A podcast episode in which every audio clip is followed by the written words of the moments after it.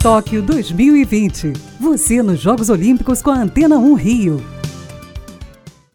O Boletim Tóquio 2020 te leva para uma viagem no tempo, mais exatamente para 20 de agosto de 2016, quando o Brasil finalmente conseguiu o inédito ouro olímpico no futebol masculino. E esse título passa, e muito, pelas mãos do técnico Rogério Micali. Quase cinco anos depois, ele divide com a gente a emoção daquela conquista. O sentimento que vem é de alegria, né, de dever cumprido, ter conquistado algo que a gente sonhava, é, por ter sido o primeiro, tanta gente importante tentou ganhar essa medalha medalha e a gente conseguiu, depois de iniciar com dificuldades, dar essa alegria né, dentro do nosso país. O sentimento é de muita felicidade. O início não foi dos mais simples. Os tropeços contra a África do Sul e Iraque poderiam complicar as coisas, mas foi preciso equilíbrio para voltar para a rota. Mas à medida que nós conseguimos ali achar o equilíbrio né, com as mudanças, e quem entrou realmente correspondeu, e dali em diante nós deslanchamos e conseguimos ganhar. O segredo daquele time é que a gente teve uma força mental muito forte, porque as críticas foram pesadas